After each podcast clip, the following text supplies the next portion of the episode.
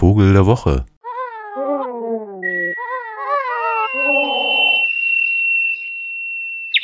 Ja, vielleicht haben Sie Ihr Vogelhäuschen eingemottet, denn äh, ein herzliches Willkommen in diesem Frühling heißt auch ein Willkommen im Vogelfrühling.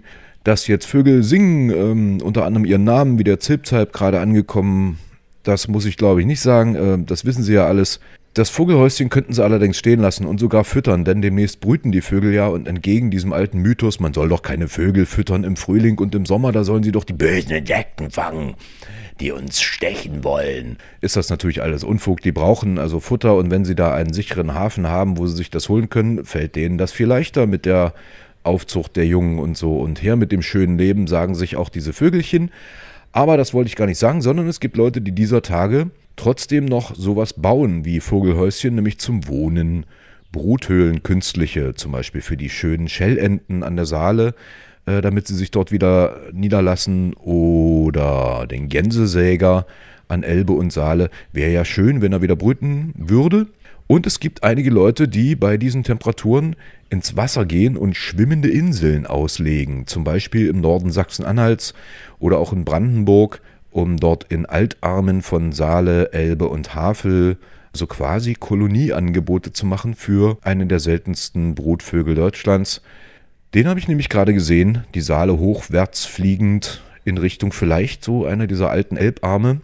Die Rede ist von der Trauerseeschwalbe, ein sehr eleganter, schmaler Vogel, kleiner als die Lachmöwe, fliegt immer so knapp überm Wasser hinweg, gaukelnd und hat einen schönen ruß schwarzen Kopf.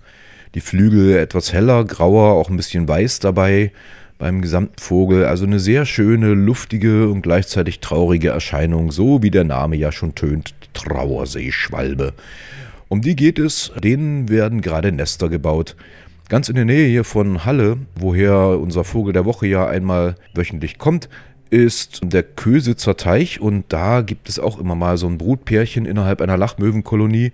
Ansonsten sind sie wirklich sehr selten geworden, denn diese weiten, sumpfigen Wiesen mit ein paar Teichen drin und dann vielleicht noch ein Flusslauf und so, die gibt es ja kaum noch. Also außerhalb von Brandenburg, Mecklenburg und Sachsen-Anhalt ist das ja rar geworden und insofern sind hier also auch so die letzten Refugien und da könnten Sie natürlich beitragen. Nehmen Sie sich ein Herz, wenn es schön warm ist, so zum Nachmittag hin, laufen Sie, wenn Sie uns jetzt hier an der Elbe irgendwo hören, in so einen Altarm hinein, da wo auch ein bisschen feuchte Wiesen in der Nähe sind und vielleicht auch Schilf und setzen Sie doch mal ein paar schwimmende Inseln aus.